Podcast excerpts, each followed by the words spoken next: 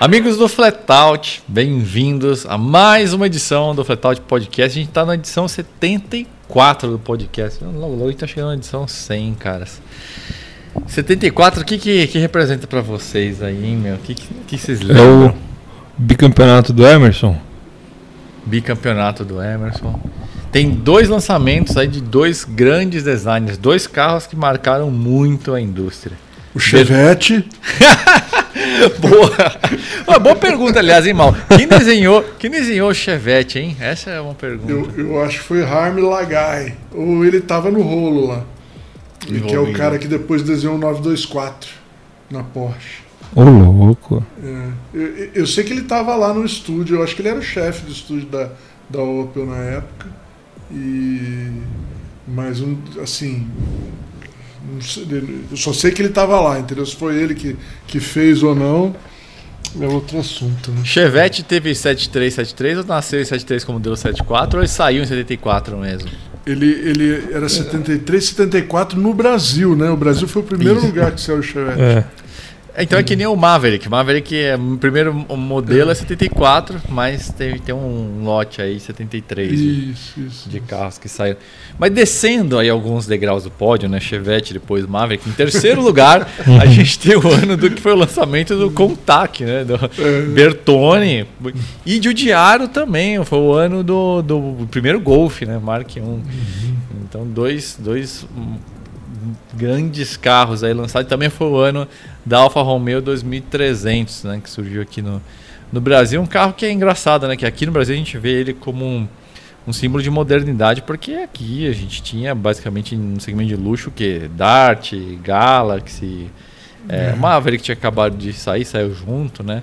Mas a, a Alfa já era de uma, vamos dizer assim, uma, um conceito de veicular mais moderno, só que o- a nossa Alfa era mais ou menos que nem o Uno aqui, né? Era, tinha cara de um e base de outro, né? Era, era a cara da Alfeita Sedan, mas não tinha transition e tudo mais. Era baseado no Alfa 1900, né? Que era um modelo mais antigo, enfim. Mas ainda assim era um carro pro padrão brasileiro bem, Sofisticado, né, cara? bem, bem, Sofisticado. bem sofisticado. Eu lembro que meu pai falava, não, que o carro tinha saída de ar-condicionado entre os bancos e não sei o quê. E, eu- e- e demorou um tempão, aliás, para os carros no Brasil, fabricados aqui, terem esse recurso. É bem recente, é coisa de, de polo dessa última leva, né? Carros fabricados aqui, evidentemente, não os Eu, importados. eu né? lembro, eu lembro. é, cinco marcha, cara. Cinco marcha. ah, Era um tinha evento, né? Freio a disco nas quatro rodas. Ah. Tanque de 100 litros, né? Duplo comando no cabeçote. Ah. E- e o nosso bloco, o bloco desse aqui é, não era de alumínio, né? Não, Não. Era dif- essa era uma das diferenças. Visualmente parece muito o Twin Can da, da Alpha 105, né? Da Alpha GTV, é. mas tem várias diferenças, né? motor mais antigo um pouco. E, mas ele tinha dois. do- o TI tinha dois carburadores duplos, né? Era. Tinha um monte de coisa legal. É Foi. que, é que é que não era, né? Ele era um carro antigo, né? Dos anos de 1950, né? A base dele, mas era, era legal. É, não, é, perto do que a gente tinha aqui era Ufa. o Dartão com essas três marchas ali na, na coluna. Mas vamos lá, vamos começar. Esse, esse podcast a gente vai, como vocês viram aí na- nas chamadas, né? O principal é, debate aqui vão ser perguntas é, que a gente vai responder aqui, perguntas feitas pelos leitores assinantes do plano Flatalter, né? Ah, muitos sabem, né? A gente tem dois planos assinantes pagos, né? O clássico que dá acesso a todos os conteúdos do site e a gente tem o plano Flatalter, que o principal o grande benefício mesmo que a galera mais curte é justamente esse grupo secreto no Facebook, onde a gente tem uma interação bem direta lá com, com o público, sugestões, reclamações e tudo mais. E a gente está sempre ali acompanhando, postando coisas, respondendo a galera, então é uma interação. Bastidores, Bastidores, a gente antecipa muita coisa lá teaser, né? e, e teasers de coisas que a gente vai fazer. E, e- então é, é bem interessante. Aí a gente, um pouco mais cedo, mal publicou lá no grupo secreto. Caras, a gente vai fazer uma edição aí de perguntas e respostas, né? É, e aí a gente abriu espaço lá para os caras perguntarem o que eles quisessem aí do, do universo de carros. Então a gente vai focar nisso. E lógico também é o primeiro podcast que a gente está lançando, publicando depois do lançamento do Good Guys, né? E se você está morando em Marte, alguma coisa não esteve no planeta Terra nessa última semana, começou a segunda temporada do Good Guys, agora com nada menos do que um Gol GTS 8889, um carro que Putz, eu já sabia que eu ia gostar assim antes de, de, de, de começar a andar com ele, mas é, eu, eu, eu, assim, eu tinha uma predisposição que eu tava fingindo que não existia com os Volks dessa época, mas depois que comecei a andar com esse carro, eu realmente me despertou uma coisa do tipo, cara, acho que eu vou precisar de um Volks dessa época em algum momento da minha vida, né? Uma coisinha light, assim, nada preparado e tal, mas porque o carro é legal pra caramba de guiar. É, é uma coisa assim. É, é, é mais ou menos que nem o Opala, né? A popularidade do carro traz um tipo de fã muito fanático, né? E aí eh, muita gente torce o nariz, né? Muita gente, inclusive, sem experimentar, com pouca vivência ou nenhuma vivência e tal, mas o carro de, de, de guiar é maravilhoso. A gente escolheu uma unidade extremamente conservada, tanto que esse carro a gente não vai repintar, ao contrário do Uno. O interior desse carro tá um absurdo, tapeçaria impecável. Carro sólido, carro que não faz barulho andando, sabe? Todo durinho, todo justinho, carro que nunca foi desmontado, né? Só ganhou um banho de, de tinta muito bem feito. E e é um carro que a gente vai seguir um caminho diferente do, do 1.5R, a gente vai seguir o caminho da preservação histórica, porque não dá, não dá para mexer nesse carro. Não só porque o, o Gol GTS já é um colecionável de alto valor, inclusive, né? Mas é, é um carro que está inteiro demais. Assim, o, o, o Uno R que a gente fez, ele era um carro que estava muito bom de detalhes, muito bom de estrutura, mas estava lá cansado de pintura, o motor estava bem cansado e tal. Foi bom. E o Uno 1.5R, mesmo 1.6R, não tem ainda essa valorização, essa cobiça toda como um item colecionável. Né? Então o carro que a gente se sentia mais livre para mexer. Esse, ele preenche todas as caixinhas, então é um carro fabuloso. E a gente pegou ainda de primeira fase, né? Ou melhor, segunda fase, já que o primeiro GTS ele era aquela fase uh, mais GT, com, com painel do Gol GT, inclusive, né? Transição, o espelhinho. Né? É, o espelhinho espetado ali na porta, né? Esse não, esse aqui já é aquela fase de estilo quase GTI, só que carburado, 49G. E isso é uma das coisas que a gente conversou lá com o pessoal no grupo secreto e também no vídeo que a gente publicou, né? Que é essa coisa do GTS versus GTI, né? Inclusive a gente tem um, um leitor lá, o Fórmula Finesse, publicou um texto muito bacana, né? Valorizando realmente essas coisas aí que a gente já tinha percebido andando no carro, que o GTI é um carro muito legal. Inclusive, você guiou um GTI incrível, né? Que a gente fez um vídeo, né, Mal? Isso, é. Uhum. Eu andei num, num, GTI também do, de primeiros, quase na mesma época do, do, desse GTS, né? Que é o do, do Eric, né? É, então. Eu acho que depois que a gente fizer todos esses pequenos ajustes que a gente vai fazer nesse carro, que esse carro não vai ter nenhum grande projeto, né? A gente vai uhum. seguir o caminho de preservação histórica, fazer uma revisão peso pesado nele, né? Passar por tudo, câmbio, direção, suspensão, motor também. E talvez uma outra coisinha, uma outra melhoria. Por exemplo, o GTS tinha discos sólidos na frente, algo absurdo para um carro que anda como ele anda, né? e, então coisas assim, talvez ah, um pouquinho mais de taxa de compressão, mas vamos manter 49G, vamos manter carburado. Extremamente provável que a gente mantenha esse brosol a vácuo, porque o carro ele, ele funciona tão redondo, ele tá andando tão gostoso que hum. não tô querendo inventar. E aí seria legal até juntar esses dois carros num num Pô, vídeo comparativo, né? Vamos falar assim, eu acho que o Eric vai adorar e, e o carro dele tá muito bom também. É. E, então, é, ia ser super legal, eu acho. E, e, uma coisa que a gente tava falando lá do texto do, do, do Fórmula Finesse era, era essa diferença de pegada, né? Porque, é lógico, todo mundo sabe, o GTI anda um pouquinho mais, mas o GTS ele entregava uma experiência mais crua, mais direta, menos filtrada. O GTI era um caminho da sofisticação, né? Então, a entrega de, em termos de NVH, de vibração, de aspereza, a experiência ela era mais sofisticada. E o GTS era aquela coisa mais raiz mesmo, né? Mais, uhum. mais, mais direta, mais, menos filtrada, né? Comando com tucho mecânico, carburado. Carro, é, mas a própria entrega de, de, dessa performance era mais seca, né? Então, é, e é um carro que me lembrou mais do que devia o Sandero RS. É, vai lembrar que o nosso está com um pouquinho mais de carga de suspensão, mas essa coisa da experiência crua, câmbio todo uma em cima da outra, né? Escalonamento do GTS é agressivo pra caramba. Meu, como é que os caras emplacavam esse carro? É uma coisa bem, bem doida, assim. Pô, é, é uma marcha em cima da outra em cinco marchas. Então, uhum. é, achei muito interessante isso aí. E é um carro que a gente vai preservar todo esse espírito aí. É, Então Eu só tenho, é. Ju- Juliano, eu tenho curiosidade, porque esse GTS eu não andei. Eu andei só no GTI e andei há muito tempo atrás em GT, né? Mas tenho curiosidade. E, e você sabe, cara, eu fiquei impressionado. Fazia muito tempo que eu não andava de gol quadrado, né? Quando eu andei no GTI, eu fiquei impressionado com esse carro em Romeiros em curva, cara. Fiquei impressionado. Eu não, não me lembrava que era tão bom assim. Eu acho, achei realmente muito legal. Imagino E- que o, GT, o GTS também seja assim, né? Não, é, e, e- uma coisa que é impressionante é. O motor dele é penduradão lá na frente, né? Daquele jeito Uhum. esquisito, né? Longitudinal e tal. E a ergonomia. Pra você ver o que, que, que são as, as más informações e, e a chacota do povo, né? Porque todo mundo sabe que o, esses gols eles têm um volante torto, né? Se você olhar ele no ângulo de cima, né? O carro visto do topo, o volante ele, ele tem um certo ângulo ali, né? Ele fica, não, não fica exatamente alinhado, né? Não tá exatamente no eixo. E isso é vira um motivo de chacota, mas cara, a ergonomia desse carro é fabulosa, cara. Esse banco recaro lá embaixo, apoio firme, posição de pilotagem perfeita, ajuste banco milimétrico e você fica numa posição de altura de perna boa pra caramba. Ah, o diâmetro do volante permite que a posição, a altura de volante e a altura de banco, você está lá embaixo no assoalho, mas ao mesmo tempo o volante tem um diâmetro bom, só que ele não pega no seu joelho quando você faz ponta-taco.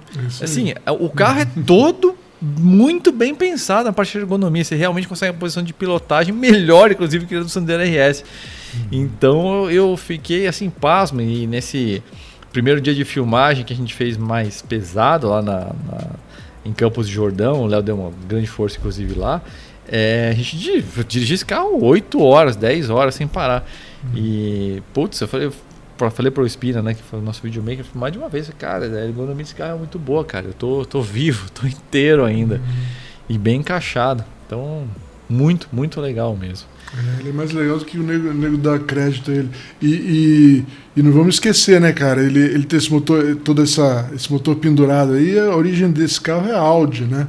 Ele é da primeira geração dos Audi modernos, né? Que é do Passat. É né, a plataforma BX, né? É, é. Veio do Passat, né? Veio pro Brasil com o Passat. O Passat é um Audi 80 de primeira geração, versão Volkswagen, né? Que é hatch em vez de sedã e tal. Foi encurtado para virar gol. É, ele foi encurtado para virar gol e simplificado para virar gol. Né? Mas ainda é origem Audi, cara. É é não é pouca coisa, não. É, então é meio isso, né? É, é Uhum. um.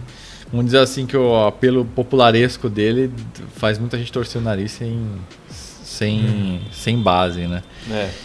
E, bom, acho que antes da gente entrar na discussão, só lembrando, né? Você vai concorrer a esse Gol GTS. Assim, é um carro que a gente está fazendo e vou entregar pessoalmente essa chave aí para um de nossos leitores, assinantes ou não, né? Se você não for assinante, você consegue ainda concorrer a esse carro comprando um badge do Flatout, ou lógico, sendo assinante também. É só você ir em goodguys.com.br que você ah, participa, né? Então, se você quiser, inclusive a gente vale lembrar a gente lançou alguns adesivos novos, então se você indo em loja.flatout.com.br, lá você consegue escolher alguns adesivos diferentes. Lá nos produtos a gente explica di- direitinho a pontuação, então você consegue participar de várias formas para você ganhar esses cupons, né? Então é, é um carro que daqui a pouco mais de três meses vai ser de um de vocês e vai ser uma pra, pra gente é um grande prazer poder realizar esse sonho, especialmente hoje em dia que a economia está tão difícil e esses carros especial tão ultra valorizados, né? Então fica mais legal ainda a gente poder realizar esse esse sonho, né? E eu quase esqueci do desafio do ronco. Comecei, Hum. embalei aqui, engatei aqui o, o papo do, do Good Guys e tal. A gente, na introdução a gente falou de várias coisas de 74, quase esqueci. Tá acostumado com o close ratio, né? É, foi ali uma em cima da outra e passei de primeira para terceira, esqueci da segunda. É, dessa semana tá comigo, inclusive, desafio do, do Ronco. Então, vocês vão ouvir aí a, o, o- esse, esse ronco aí desse carro.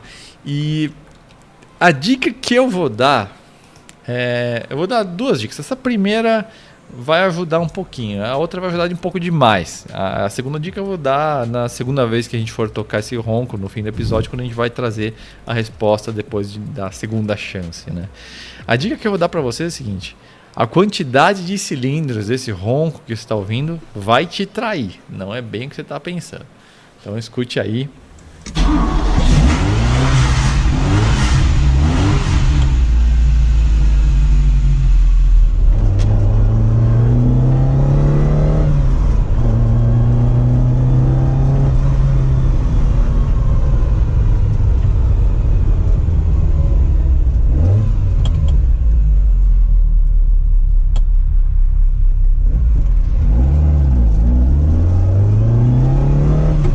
lá no fim do episódio você vai ouvir de novo. Eu vou trazer além dessa dica, repetir essa dica, eu vou trazer mais uma, né?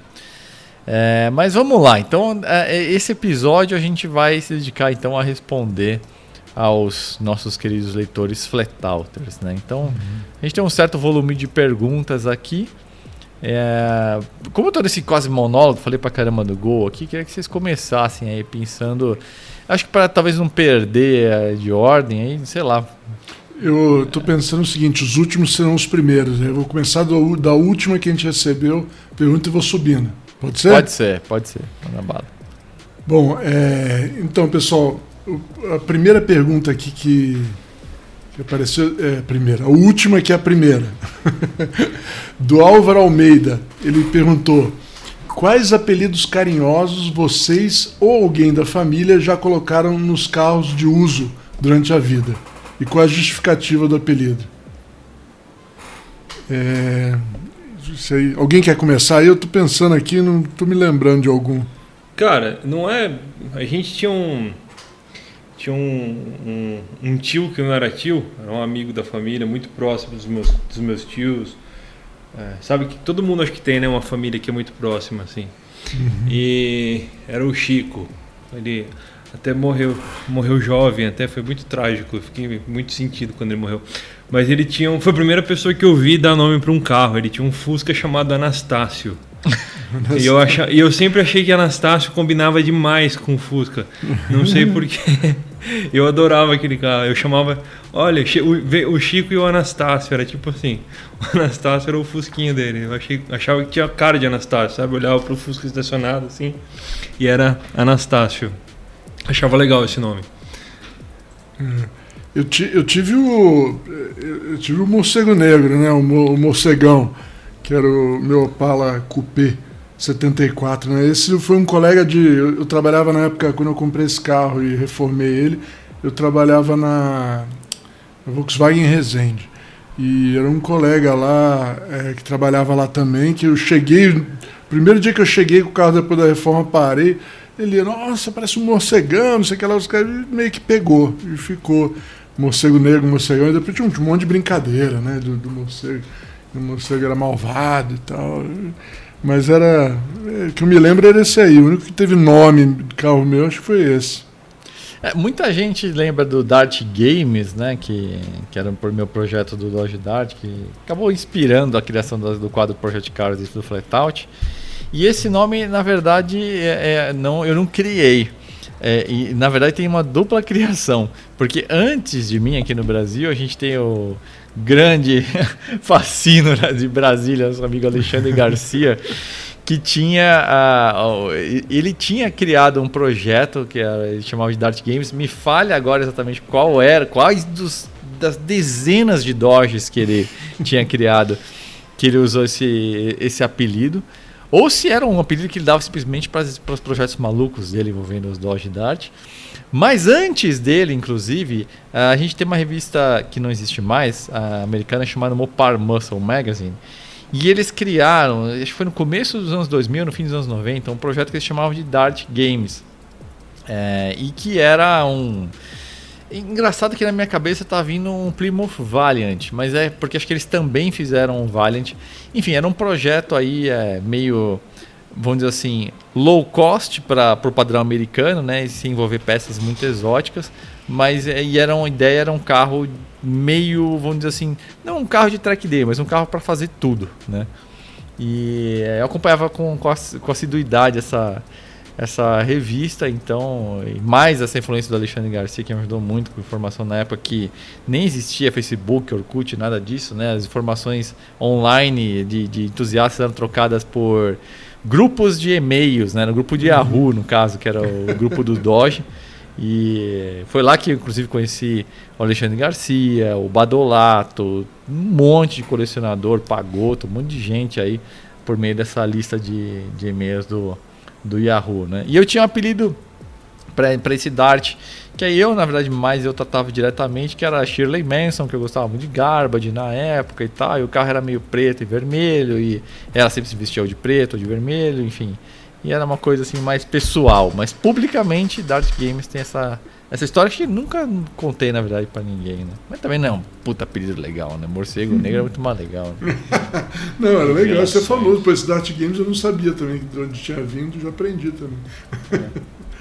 O, eu lembrei de mais deixa, um, deixa cara. Eu, pensar, é, bom. eu lembrei de mais um, quando você lembra aí. Eu, tinha um, eu tive uma vez um Fiesta é, Sport. Sabe aquele Fiesta Sport? Sim. Vermelho. Eu tinha um dos poucos 1.6, né? E, 200, né? Fizeram. É, era 200. Eu até, até tirei uma foto na garagem do, do pai do Murad lá e falei assim: que é o carro mais raro? Era o meu. Só tinha 200.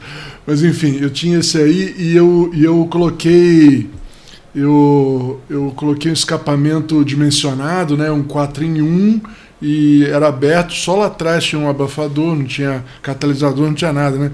Então era barulhento pra caralho. Pra caralho muito, sabe? Muito. E eu, eu via... Cara, é foda. Eu, eu viajava direto nessa época. Então eu, eu, eu viajava de protetor auricular, você acredita? Eu botava protetor auricular e ia ver. Ah! Putão, idiota mesmo. Mas enfim é, esse Fiesta, uns, uns, colegas apelidaram e ficou de Superbike, porque ele, quando ele se acelerava, parecia moto de quatro cilindros, sabe? parecia moto de quatro cilindros. Superbike. Virou Fiesta Superbike. É, isso foi também, acho que. É, e não era um apelido propriamente dito, mas eu, eu falava, chamava o classe A de Alves, às vezes. Alves? Alves, é, porque ele era o classe Alves. Classe meio, meio mussum, assim, sabe? É, tem, ele era o Alves. Eu falava, ah, tem que pegar o Alves lá pra lavar. Que Alves? É o classe Alves. É, isso, esse tipo de coisa de sacanagem tem de monte, né, cara? Tem o Tom Cruise, né? Tom Cruise. Tom Cruise. O Up Yours, né? tem um monte. É. O Focus, é. às vezes eu chamo ele de Fox, mas é só de sacanagem. Vocês sabem qual que é o The One That Has Baked? The One, the one That Has Baked? Não sei, velho. Não, cozido não, Léo, quase. Assado. Assado, né? Que assou. Nossa. Com essa péssima acabamos o podcast. Não, próxima, e tem, próxima e tem, pergunta. E tem a previsão do tempo, né? O céu tá preto. Céu tá preto. céu tá Celta Preto foi assim, uma vez eu tava, eu tava, tava indo trabalhar, é, trabalhava na, na, agência de publicidade ainda. Aí eu tava descendo o morro, encontrei o, o chefe na descida, ele morava na mesma rua. Aí ele falou, eu tava olhando lá pra trás, o céu tá preto. Eu falei, que céu tá preto? Tá mó sol, cara. O que, que ele tá falando? Aí que eu entendi que ele tava falando de um Celta preto que tava descendo a hora que eu vi. Puta, essa aí foi foda. Essa, é só pra descontrair do que eu sou. Bom. Vamos pra próxima, vai. Vamos pra próxima. Mas, mas, mas essa é, é, com essa merda do que é assunto, a gente vai. É. Acabou com a pergunta do cara. É, se vocês. Pedro de Assis mandou aqui. Se vocês pudessem ter carros só de uma marca pro resto da vida, que marca seria? Porra, Ferrari, né, meu? Boa, Léo. Bugatti. Todo mundo, todo mundo esperava que eu falasse Mercedes. Não, Ferrari, lógico. Não. Bugatti. É, Bugatti. Eu preciso de todos os Bugatti. Imagina ter um Atlantic. Ciseta. Isso é Ciseta. Ciseta. Não, sério agora, porra. Uma marca ah, mais. Eu, eu sou sádico, né, cara? Eu teria Ford. Olha, é, Ford é uma boa, cara. Ford é o Ford é bem universal, né? Dá pra você ter de um K tá, é. a um Mustang Não, imagina, 500. Você pode, né? você pode ter, olha só o que dá pra ter do Ford. Você pode ter aquele, aquele hot rod do, de algum dos Ford lá, aquele clássico verdinho antigo, verdinho preto antigão. Você pode ter um Thunderbird, você pode ter um GT40, você pode ter um Mustang, você pode ter o Falcon, o Galaxy Camera. É, pode ter o Mustang Boss, pode ter um Mustang Fox Turbo, pode ter todos os focos legais, todos os cortes legais. Uhum. Essa eu fui esperto, hein? Ah. É, não, é verdade. É. E você, Juliano? Ah, eu ia sofrer, né? De alfa, lógico. né? Eu imaginei. Porque se pode ser carro só de uma marca e o meu É. carro dos sonhos está na minha garagem, eu não vou abrir mão dele, né?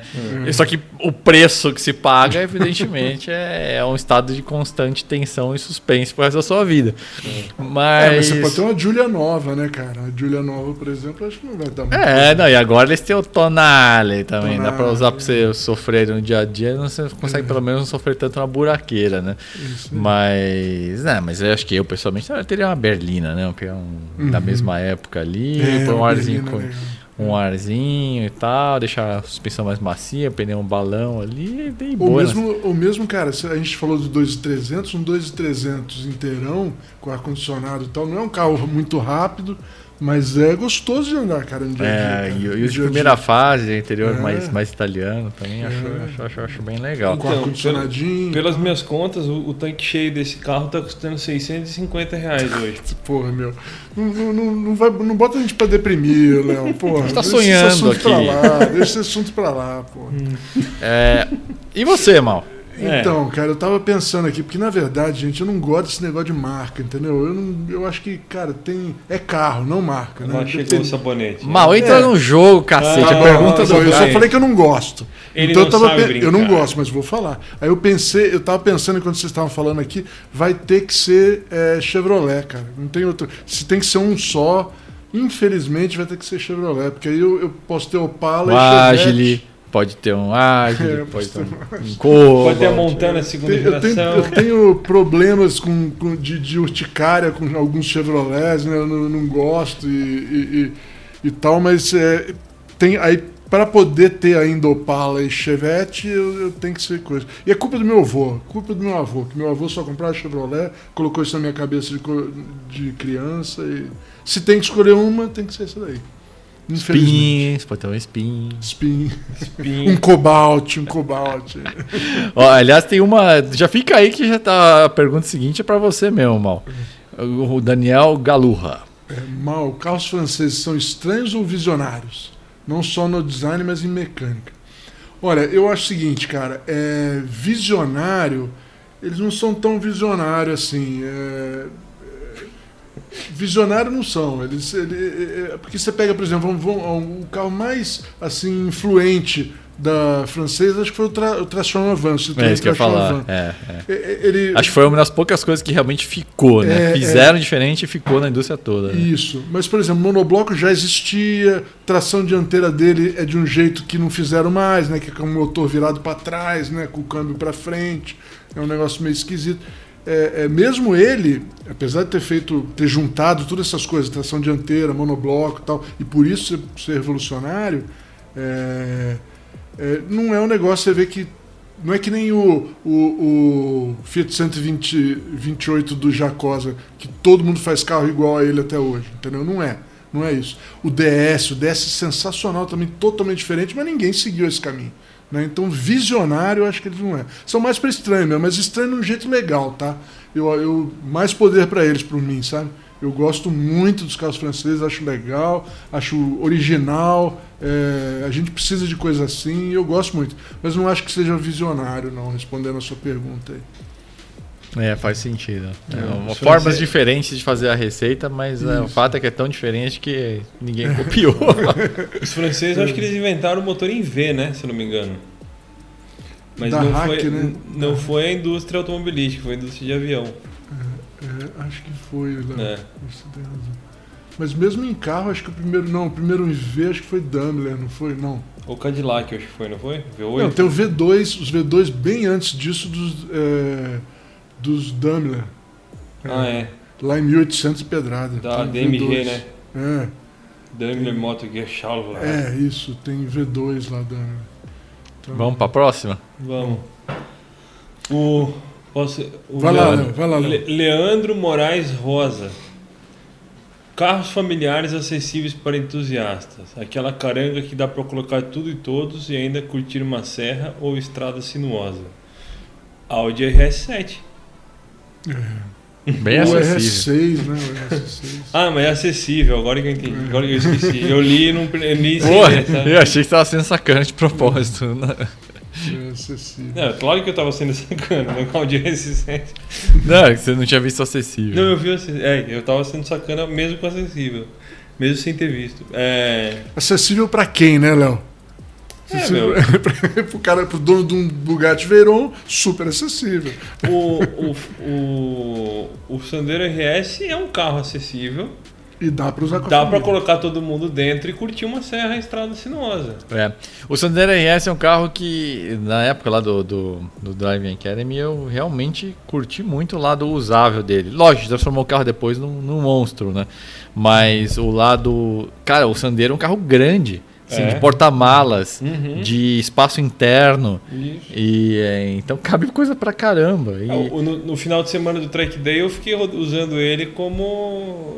Fui, a- fui à farmácia, fui comprar o jantar, fui no supermercado, fui fazer tudo com ele e também achei super. Super Não, tranquilo. É um sandeiro usado. normal, né? É, É, é, um é, uma- sandeiro, gente. É um sandeiro. Uma outra opção aí é o que o Mal tem na garagem, que é hoje já está ficando cada vez mais raro no, no mercado, mas é o. O Virtus é 1.6 aspirado, aliás, esse motor já era, né? Então Já. eh, agora só nos seminovos, Virtus manual 1.6 Não tem mais, 16V. cara. Não tem Virtus manual. Não não tem Virtus manual mais. Tem É, outro também que o, o, o Juliano deve ter, não deve ter lembrado, mas ele diria, que eu sei, que é o Civic Sport manual. Ah, É. sim, sim, sim. outro Essa última geração, também, né? ótimo, um carro É. fabuloso de cor. Agora, o Leandro tá falando em carros acessíveis, né? Então a gente tá ali olhando mais na faixa dos 80, 100 e poucos.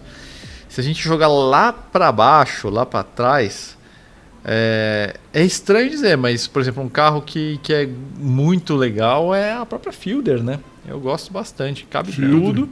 Dinamicamente é interessante, lógico, câmbio ali, né? Especialmente automático É, ali de quatro automático marchas, é. né? Fica devendo pra caramba, mas o carro é, é bem interessante em todos os sentidos.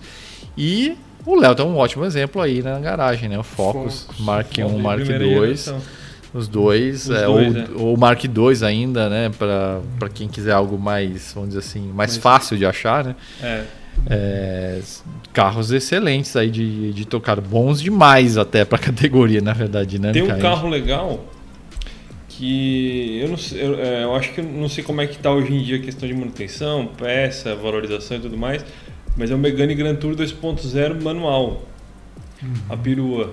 Faz um- curva pra caramba. Assim, É. né, Também, carro. Tem um motor, um motor muito bom, um câmbio muito bom. Tem uma dinâmica legal. É um carro bonito, envelheceu bem.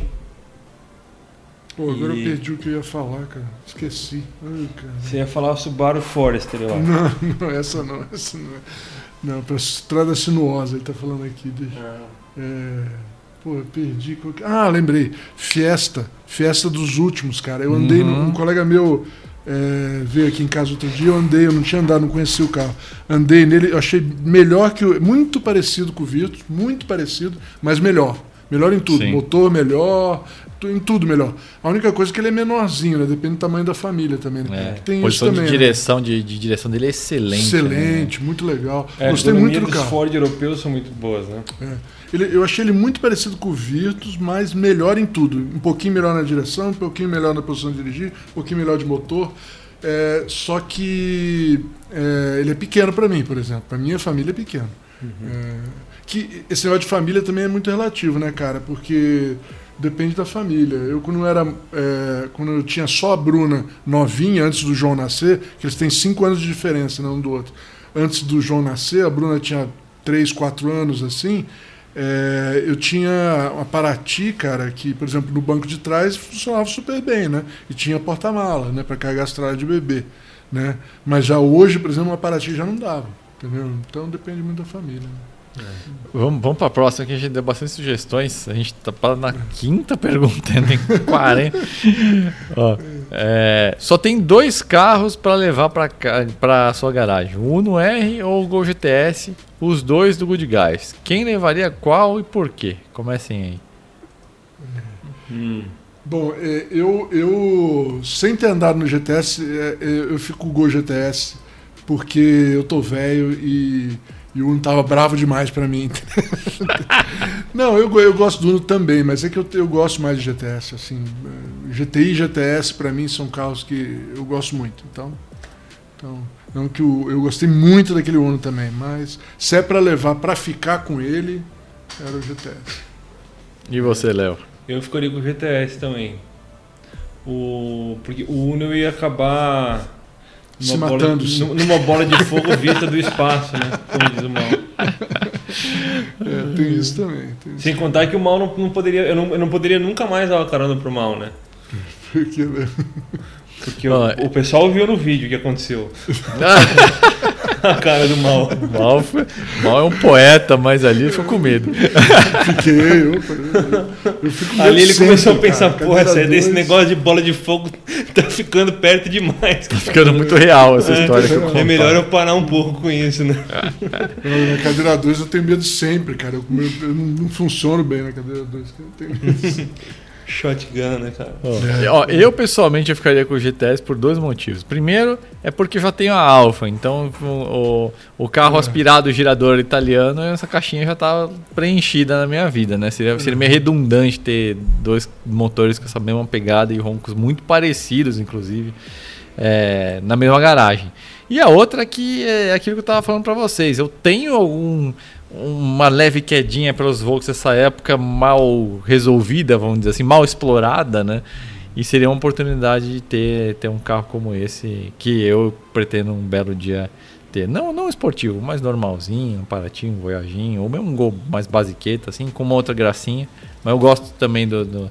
Tava falando pra vocês, né? Mesmo se eu fosse montar o projeto no Uno, se esse Uno R fosse para mim, eu ia pegar exatamente essa configuração mecânica, mas ia montar num carro basicão, né? Pegar um Uno S ali, branco ou vermelho, roda de ferro prata e tal. Uno furgão. É um furgãozinho. Eu tenho, tenho essa, essa leve tara por, pela versão basiqueta desses carros nacionais. Alguma coisa que eu não sei explicar. Swift ou Sandero RS? Pergunta Luiz Fernando Lacerda. Eis a questão. Sandero RS. Então, eu não andei no Swift ainda, quer dizer, eu andei, mas muito pouco, muito pouco, muito pouco. Eu não tenho opinião formada. É, eu, eu tô, tá, tá marcado um, um, um Mal Drives com um, mas está difícil de acontecer. Tá, foi adiado três, quatro vezes, mas eu, sem andar nele não tem, não tem como julgar, cara. É, eu pessoalmente, para mim, Juliano Barata, eu pegaria o Swift Sport. Uh, pensando em tocada, o Swift ele anda menos que o Sandero, né? O Sandero 2.0 e tudo mais. Mas o Swift ele é mais leve, dinamicamente ele é mais ágil e o motor dele é giradorzinho, tipo um B16, assim, a pegada lembra, né? Então achei a experiência ao volante mais envolvente, apesar dos tempos de volta serem virtualmente iguais. E é, o Swift ele é, ele é mais modesto em algumas, várias coisas na verdade, mas é, em termos de qualidade construtiva também é um carro mais sofisticado, né? A Suzuki tradicionalmente é isso, né? Arroz com feijão, bife e ovo, mas o melhor arroz com feijão, bife e ovo que dá para fazer. Então, pessoalmente, eu iria pro, pro Swift. Próximo para você de novo aí, Mal. É, especialmente Marco Antônio Oliveira, sobre o meu próximo projeto. Qual o melhor SUV dos anos 90 que seja confiável, divertido e passível de upgrades? Bom, meu amigo, eu sou obrigado, olhando aqui essa sua pergunta, a direcioná-lo ao Flatout Clube Sport, que tem lá uma. Essa questão foi resolvida de uma forma definitiva num vídeo comigo e o Muradinho, descobrindo qual é o melhor SUV dos anos 90. Só que vocês estão errados.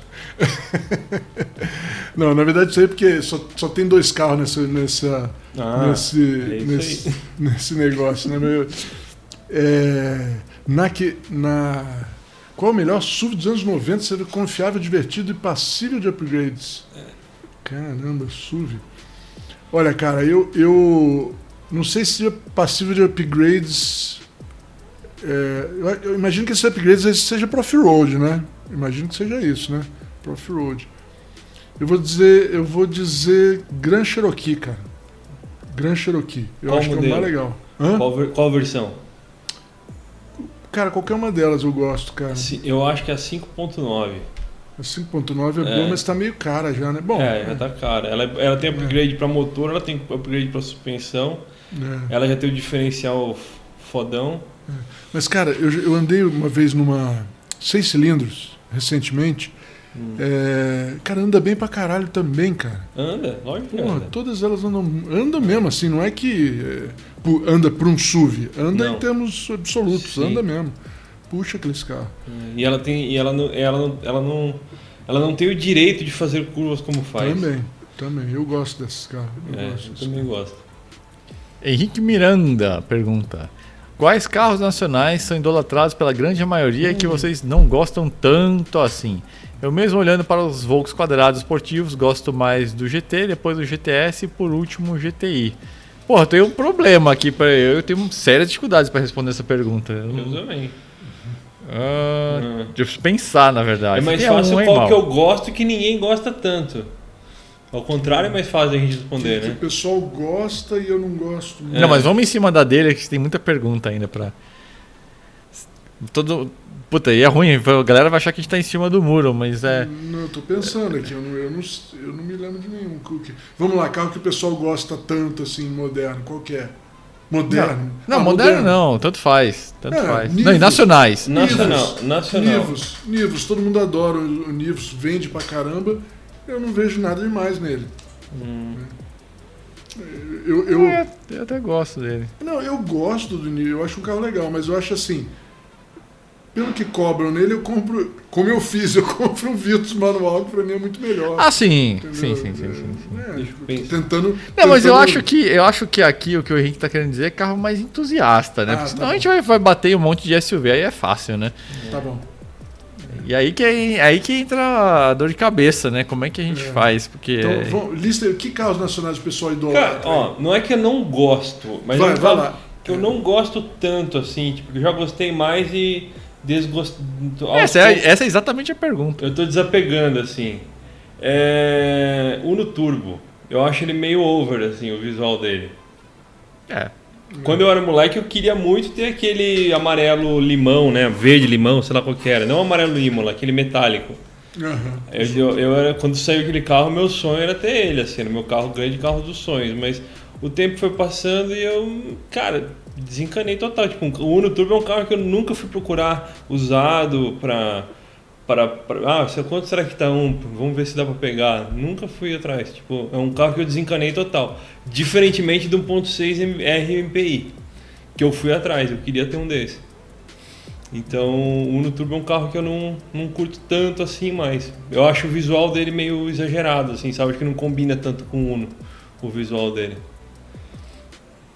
Ele deu uma sujada, assim. Olha, eu acho que a gente vai ter que dar fugir dessa pergunta porque não estamos gastando tempo do pod aqui e travamos Ah, na real, De né? novo, tá vendo? O trouxa aqui, o trouxa aqui caiu na de vocês de novo, né? Pula, pirata! Deixa o Léo- o falar se queimar. O Léo, já não basta todo mundo achar que eu odeio Supra e Subaru. Agora tem todo mundo achar que eu odeio Uno também. Eu- já vou já. Tá anotado aqui, Léo. Daqui a pouco o Dalmo, o Dalmo entra no ar falando assim: como assim você não gosta do Uno, Léo? Tô anotando aqui, Léo odeia o Uno. Eu odeio né? Você fala que eu não gosto tanto, os caras transformam em odeia, né? Ó, eu Léo, vou pular uma pergunta para depois eu volto aqui pro anterior. Pro Léo, Gustavo de Luna Freire pergunta: Supra ou Maré? Supra, lógico. Então tá respondido. Tá O respondido o Maré, eu vou falar, eu tinha falado do Maré a propósito. O Maré, o que eu acho foda dele não é nem o lance do motor e não sei o que lá. O Maré tem o interior mais feio da história da indústria automobilística italiana, cara. Que isso? Nunca conseguiram fazer um, um interior tão feio na, na, vindo da Itália. Eu não aguento aquela bola no meio do painel, assim. eu Acho que nem o, do- nem o do. Ah, não, ele perde só pro, pro Fit Múltiplo, o interior. Porque o Fit Múltiplo parecia que o cara colocou, foi arrastando pro lado, assim, as peças e ficou, né? Mas eu, o Maré não. Não dá.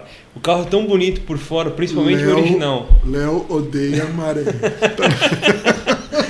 É, o Maré pode colocar na lista, o Maré não dá. E eu gosto, eu acho o carro bonito por fora, cara. Principalmente o, o pré-facelift, o com a traseira original. A traseira de, de, de bisnaguinha. Agora, voltando aqui para uma pergunta que a gente pulou, o Marcos Vinícius Zanelli Martins mandou essa aqui. Se vocês tivessem que comprar um carro zero hoje, com as opções disponíveis no mercado nacional, portanto, mas houvesse uma regra, tem que ser um SUV de shopping. Qual seria e por quê? Quid Puta. não vale, Lamborghini Urus também não. É, e aqui é SUV de shopping significa que, por exemplo, não daria pra pegar um Bronco Sport, por exemplo, É. né? Hum. Ah, eu sei, ó. É, Tiguan R-Line. Essa é a minha. O meu, Porsche Macan. Poxa, bacana. Não, mas. uh, É, Daí ele falou, ele falou, Quid no SUV e Lamborghini também não, sem picaretagem, né? Eu acho que Porsche é meio que um piques aí, né, né Léo? Land Rover Velar é, é- é- Tá muito chique, Léo. Você É. Tá muito chique. Não, acho que ele quis uma coisa mais mundana, né? Ai, que- ai, tá, deixa eu pensar então. Ele quer, entre as merdas, qual que é menos merda? Mal odeia SUVs. né? Porra, mas aí é sacanagem. Um SUV de shopping. É. É, Escolhe um, ser. cara. É, Você- Land você- Rover já não você é já de- falou que você gosta do Compass, cara. E é um carro bom mesmo. Mas o Compass, o Compass eu gosto do diesel, eu não gosto. Bom, agora tem o turbo, né? O diesel, pode ser. ué. Não, mas o já diesel, não é- o diesel não é SUV de shopping, o diesel é SUV SUV. Quem disse que não é tudo de shopping, pô? O Eu Compass, também. põe um, G- põe um Compass na terra, um Compass diesel pra você ver. Ele é trail rated também, não é? Ah, então mas isso não tem Ah, nada a ver, né? De é. shopping que ele fala aí é que é esses que o pessoal. O que é Compass eu gosto do. Compass, eu acho um carro da hora, é um carro então, legal. eu, eu também não tenho nada contra o Compass, mas eu tô falando assim, a definição de SUV de shopping aí, é, eu acredito que seja. Seu SUV Sport, ele tá né? Os dentro, co- é, ele tá dentro. Renegade tá dentro, que também é outro carro que. Só não tá esses é, com tipo Bronco, Wrangler e os caros, né? Os, os chiquérrimos aí, de, os ricos e famosos. O Eu resto, gosto do Nivus também, eu acho que o Nivus é um carro legal. Mas não sei isso se é também é um SUV. carro legal. É. É, pode, se você chamar ele de SUV, pode ser. É, eu, eu pegaria o T-Cross, porque o, o Nivus tem um pecado por mim, só que ele é um pouquinho apertado, assim, né? É, meio- é literalmente um entrecho do polo, né? O polo é um polo, né? Mas, é, um Assim. polo, né? Aí, aí o T-Cross. Mas eu também, se, o, apesar de eu achar o design Nivus muito legal, meio que saiu da caixinha quatro, quatro rodas, caixinha é, Volkswagen, é, eu, eu acho que o, T-Cross achei um pouquinho melhor bem resolvido em algumas coisas, né? É bem similar, mas é um carro, a visibilidade dele acho um pouco melhor. o acho que o, o packaging nele, né? A relação de espaço interno, porta-malas, né, acho mais bem resolvido. Então, para mim seria esse carro. E a plataforma MQB é fantástica, o carro super eficaz. Então, E, só aproveitar aí, eh, Juliano, pegar seu, sua opinião. E, os esses turbos novos aí, o, o- como é que é o nome? O Os da Jeep Renault, 1.3 GSE. Captur e o Ah, e o e o e o Duster. Jeep com, com motor turbo novo. ah, não, forte. é, não. Esse motor. É que aí, para mim, o que me incomoda nesses dois carros Hum. é, é- é a plataforma muito antiga, são carros pesados, né? Então, Uhum. O Renegade é um canhão, mas melhorou assim, absurdo o carro. Uhum, É, mas ele- ele me pega um pouco o fato dele ser pesado e tal, né? uhum. E o. Agora o, o Renault, cara, o problema é, é aquele carro que você tá falando da Alfa 2300, né? É um carro que parece uma coisa, mas usa outra base, é um Dusterzão, né? Ele Uhum. consegue ser pior que o Duster, na verdade, né? Em termos de packaging que a gente tava falando, né? Então, é um carro que não Uhum. aproveita tão bem o espaço interno. Acho bonito, mas não, eu não, não teria. Mas que tá andando pra caramba também. Esses Tá. dois estão andando demais, né? Uhum. Bom, tem uma opção que vai nascer aí, né? Que é o Pulse, o Pulse Abarth, né? Essa é, É. uma, uma opção entusiasta de um carro que a gente vai O chamar de é um- abre é um aspas. SUV? Então, a gente vai chamar de abre aspas, SUV, fecha aspas, porque, né? Vamos lá, né? É, é um Argo, basicamente, em dimensões, né? É até uma outra plataforma, toda a É um parte de linha de força e assoalho é chão. diferente, mas é o mesmo trecho praticamente do. Então, né? Enfim, fecha aspas aí. Vamos para a próxima aqui, se para dar tempo. Ah, Caio Henrique. Vai lá, Mal. Carros que comprariam com a mesma idade de vocês. Não precisa ser lançamento, mas tem que ser uma versão corrente no ano de nascimento do Power Trio.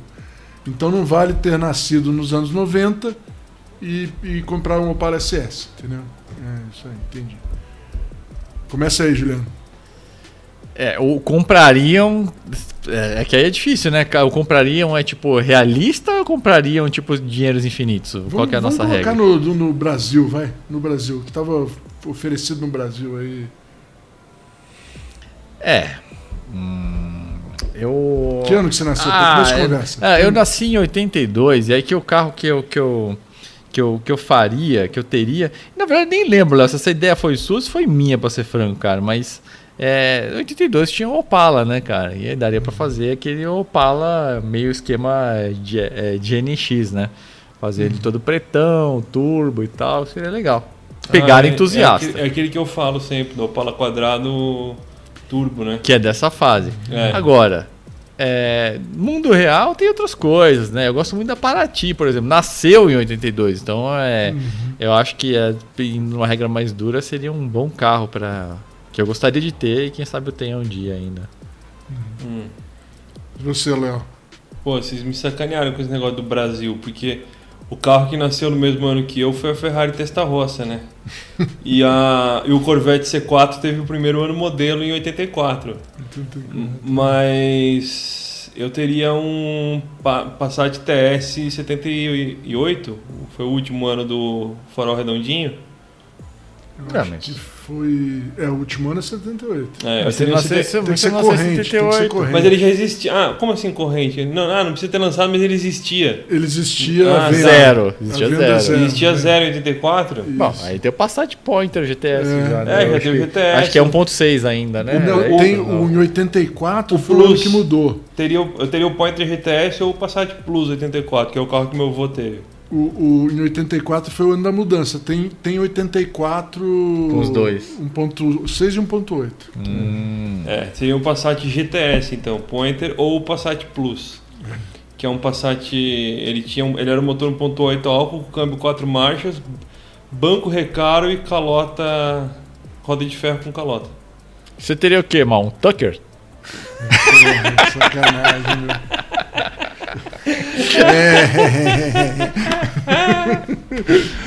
O Mal tá Eu fudido. nasci Ele, ele, ele, ele deu. Aliás, deixa eu falar. O Mal deu a ideia da indústria brasileira, agora ele se, ó. Só ouçam isso, ó. Fala aí, Mal, que ano que você nasceu? 1969. Ô, louco. Um 969. É, eu teria um Opala 3800 de luxo, azul calcinha, com câmbio de três marchas na coluna. Tá resolvido. Aí, resolveu bem aí. É, resolveu bem, resolveu bem. É aí. eu, achei que ele, eu achei que o Mauro é de 68.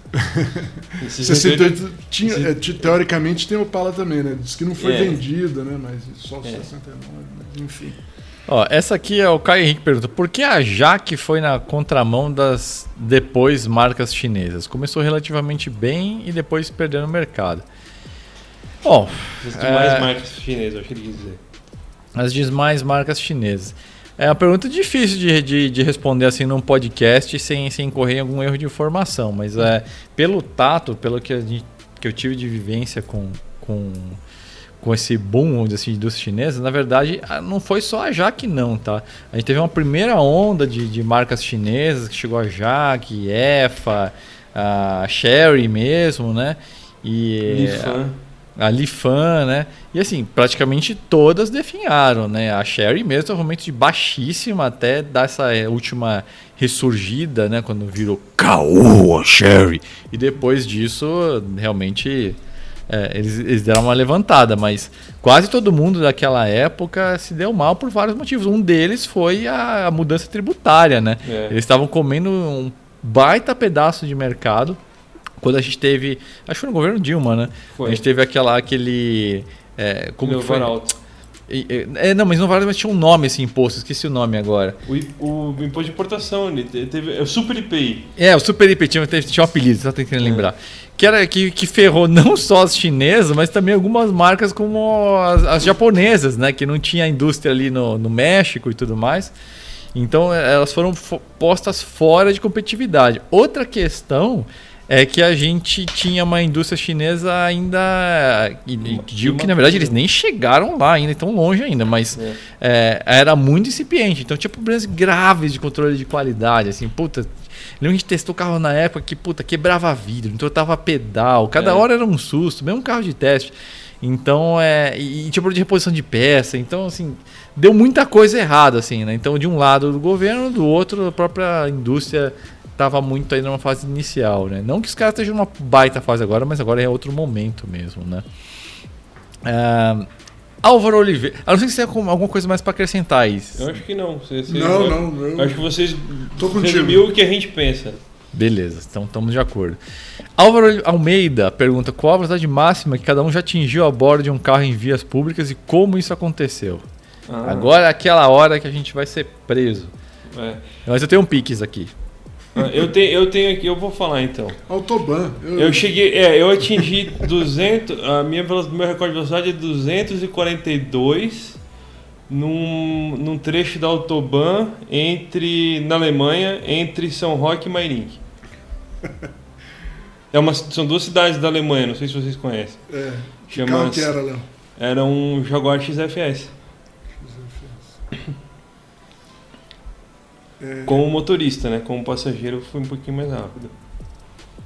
eu E já você, ó? cheguei a 220 por hora, mais ou menos de ômega, nada mais do que isso. E já, mas eu já andei em Autobahn de verdade em 1997. Ó, mas eu também andei em Autobahn de verdade. O que, que você tá. tá- É, O desculpa, nome Léo, parece, o nome desculpa, parece Léo. brasileiro, mas é uma Autobahn na Alemanha, meu. Tá, tá bom, beleza, desculpa. É, eu andei na Autobahn lá na Alemanha por bem em 1997 num Bravo, que não tinha aqui, um Fiat Bravo 1.6, a cen- entre 190 e 200, assim, por. Cara, eu acho que deu quase uma hora. Tava Tá, bem mano. vazio, porque era em 97, né? Não era que nem. né, Não tinha muito trânsito. E, cara, foi, foi, foi assim, se falar de velocidade, esse é o dia que eu me senti andando mais rápido na minha, na- na minha vida, e foi ah, entre 190 e 200 e pouquinho lá, é, por mais de uma hora. Mais de uma hora. Pelo menos uma hora. É, pra mim foi no Autobahn mesmo, é, os snobs, né? e foi com o Audi S3. ah, eu acho que tem até um vídeo, quando o, YouTube, o Flatout nem era um canal ainda, eu simplesmente joguei o vídeo. Ah, eu acho que o vídeo eu dou 200 e... Não, dou 300. Acho que eu dou 305 com, com o carro, alguma coisa assim, à noite. Mas tava bem vazio e, puta, foi do caralho, assim.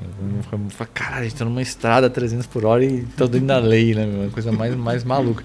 E foi quase a maior velocidade que eu já dei num carro. A maior, eu acho que. Eu não lembro exatamente quanto, porque a gente não tava instrumentado quando eu fiz isso.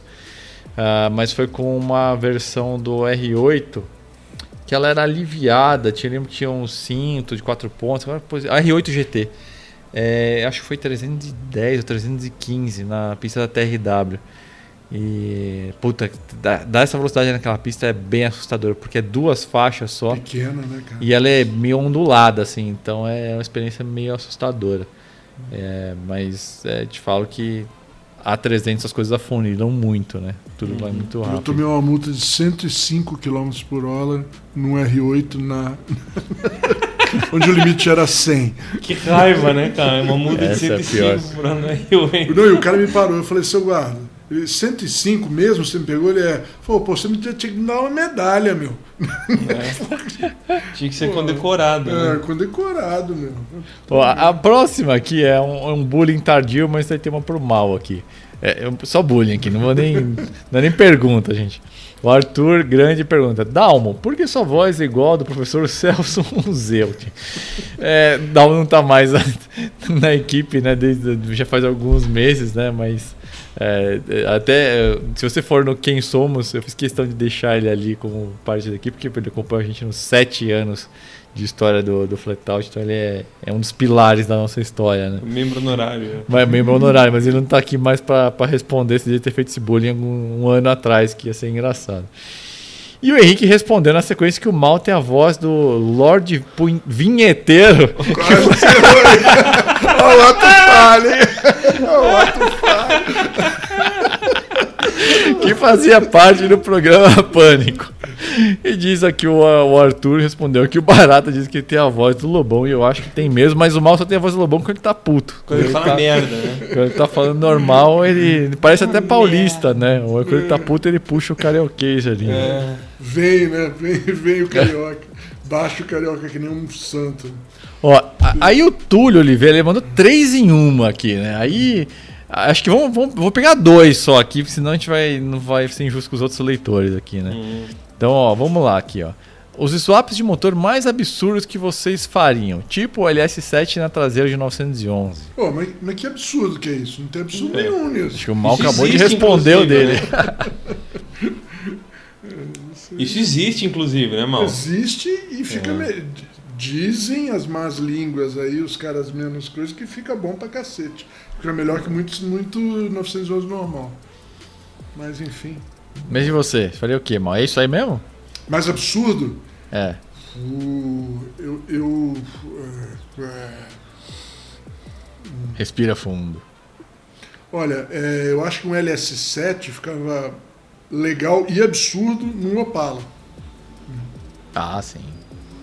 É bem absurdo, né? Porque você não- vai usar isso Não. tudo de potência, mas. Não, não, não. Você foi pro Piques, né? Não é nada absurdo. Tem, tem, tem, tem os Opala LS3, Opala 350, tem um É, monte, tem cara. que ser um negócio louco, que nem um OLS7 na traseira do 911. Não, isso não é louco. Bom, é, deixa eu pensar então. Deu pouco, Ah. claro que é. É, Ó, ó, vamos lá. Eu, que eu, eu- uma coisa que é absurda que seria interessante, por exemplo, seria colocar um, um motor ah, de, por exemplo, de um, um Porsche 6 cilindros air cooled numa Brasília, acho que seria interessante, né? Seria uma coisa meio, meio charopeta, assim, né?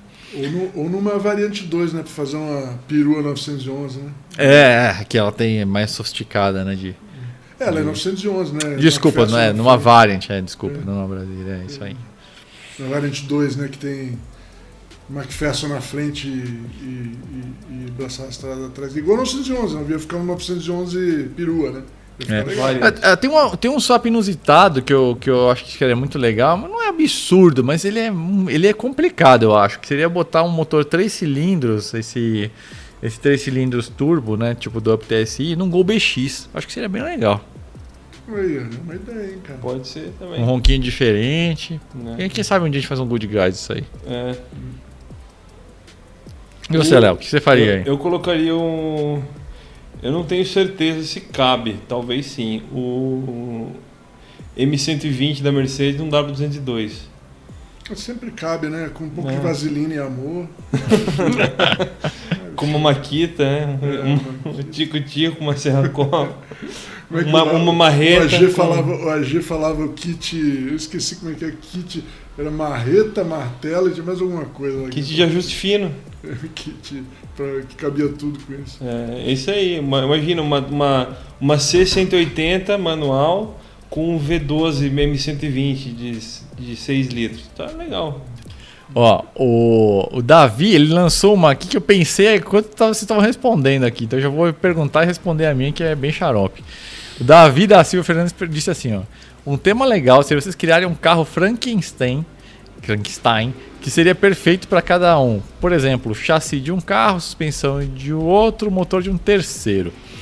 Por exemplo, eu gostaria de uma ideia que eu gostaria de fazer seria pegar, por exemplo, uma carroceria de um, de um Puma GT, daqueles primeiros, né? Tipo que nem o que o Mal fez no Mal Drives, né? Ah, fazer um chassi customizado para isso, mas botar um motor Wankel na dianteira com transeixo. Uia, Filha da mãe. Eu esqueci interessante esse carro, hein, meu? uia. Porque o motor ia ficar lá embaixo, pequenininho, É, caberia. Evidentemente ia precisar fazer um chassi para isso, um transeixo atrás. Caraca. Porra. O, o- aquelas últimas RS. Não, não tinha, não era transeixo. Eu tenho que fazer. Mas Não, é- tem que ser um transeixo compacto, tipo Porsche Ah, 9. Não, é, é. faz de Volkswagen, né? Faz de Volkswagen, É. que nem 944. bota- Isso, exatamente. É, bota exatamente. lá atrás e bota o motor lá na frente. É, fica legal. O Frankenstein perfeito para cada um. É, eu, não, eu não acho, não, não preciso. Coisas que eu gosto de todo carro para juntar é fácil, tá tudo no Chevette, tá resolvido. o Chevette já é perfeito. É, mas que motor que você botaria nele para ser perfeito? Essa é uma pergunta para. Então, cara, eu tenho um pouco de dificuldade porque eu tô gostando muito do, do que tá no meu, mas vamos lá. Eu sempre achei que, que em Chevette ficava legal é, é, motor. é, é, co- como já foi feito, né? Teve, teve, teve já um, um Chevette Lotus aqui no Brasil. O cara pegou um motor de Lotus Elan, né, é, importado, e colocou no Chevette. Luiz Dranger fez esse carro. É, infelizmente esse carro sumiu, se perdeu aí e não existe mais. Mas é, isso é uma coisa muito legal. Mas qualquer motor de duplo comando moderno de 2 litros pode ser é, até, até de qualquer um Mas o, o que é mais legal assim é o Duratec, né? Eu acho que o Duratec um Duratec 2 litros ia ficar bem legal, porque o motor pequeno, né, cara? A turminha do C20X depois a mão no coração que tá doendo o peito. É, então. Eu, eu, eu, eu- a grande coisa do Chevette, eu tenho isso aí também, né? Chevette pra mim, ele. Ou, ou original, ou tem que ser um motor. Esquece desse negócio de ficar mantendo GM e tal. Um motor. O melhor que você achar. E o Duratec eu acho mais legal que esses. Que esses. Mais por ser menor, né? Menor e mais leve. Né? E você, Léo, você chegou uma ideia aí de Frankenstein?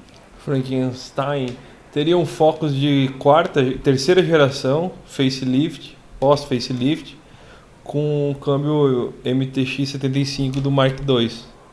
Focos Mark III, 2.0, f- é, como é que é? Flex etanol lá, com direct injection de... É, mas que papai e mamãe é esse? O cara queria um carro Frankenstein, você fez um swap de câmbio no É carro? lógico, é o é, não é um do outro, é o, que- é o carro que a Ford não fez. Vou passar pra próxima pergunta. Passa Não pra é próxima aí, possível. porque eu não tenho, não tenho nada muito assim, não. Ó, o, o, o- ah, não, o Arthur ele fez um bullying na tua Ah, uma peraí, deixa eu voltar ali É. pra essa coisa. O Frankenstein que eu faria seria esse, seria aquele lance que eu te falei.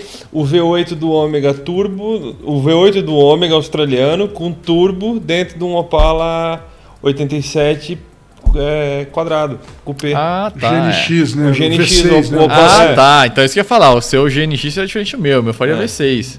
então, eu Entendi. falei V6, o, o do 3.8 do Ômega, Ah, do Ômega. que, é ah, do- tá. que, é, que é o V8, o V6 Buick. Isso. Buick. Ah, nossa, porque por algum motivo você falou do Ômega e, e eu materializei o GTO, ponto? cara. Ah, Não, não. o Pontic GTO, sei lá, tô ficando velho. doido. é, mas é. É, Arthur Grande, barata, como, tá, como seria o projeto do seu dojão só de ouvir a palavra câmbio de Viper, o coração chega na palavra batida? Puta, vou ter que ir correndo aqui pra não tomar tempo demais. É, era um projeto que, ah, bom, a gente ia usar ah, capô, paralamas dianteiros e porta de fibra de vidro, tampa traseira de fibra de vidro. ah, eu acho que os, ia usar Alexander nas, nas laterais, banco de corrida, meia gaiola, o gaiola completo não tinha não tinha decidido ainda. A roda era aro 16, a Torque Trust, freios Willwood de Corvette C, para Corvette C3, não de Corvette C3. Ah, os pneus iam ser os Toyo RA1, que é o mesmo composto R888, só que um pouco mais ah, antigo o desenho. Era 25550 aro 16.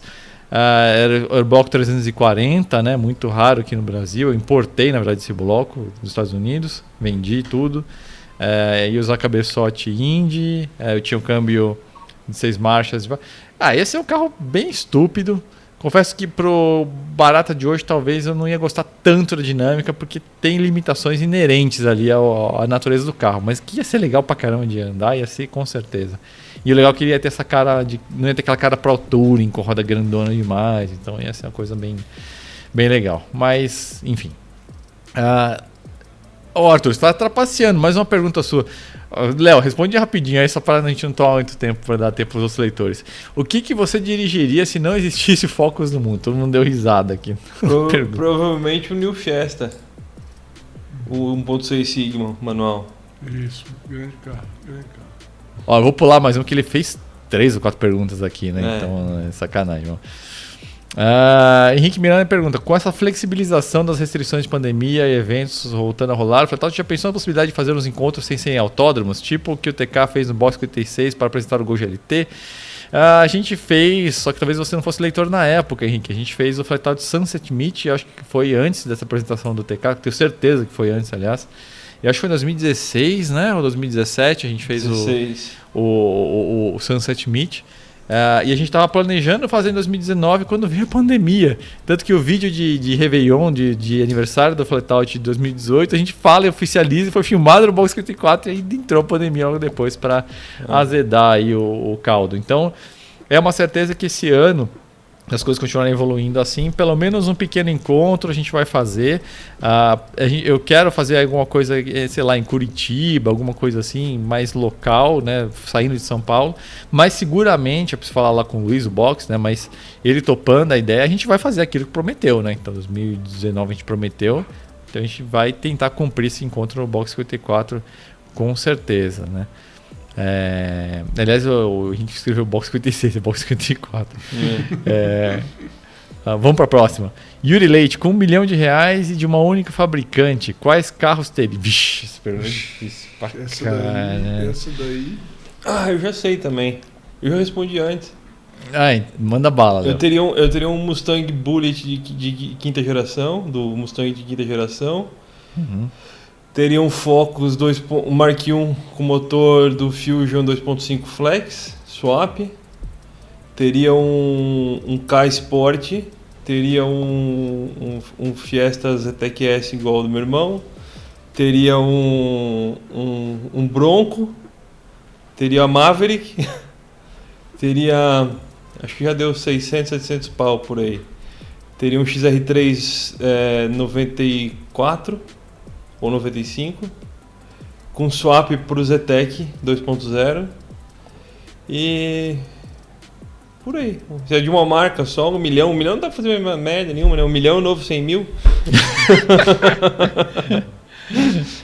Mas eu resolvi com tudo com Ford, né? Teria uma réplica de Você até GT40, pronto. conseguiu. Eu não consegui. Meu, E um seria uma garagem do marca só, seria uma garagem do caralho, hein? Para, E- para e pensa. É, mas, porra, meu, uma marca só, cara. Eu teria Tá um louco. Ford Bronco, Ford Maverick, Mustang Bullet, dois Fiesta, um K e um Focus, cara. Porra, estaria bem servido.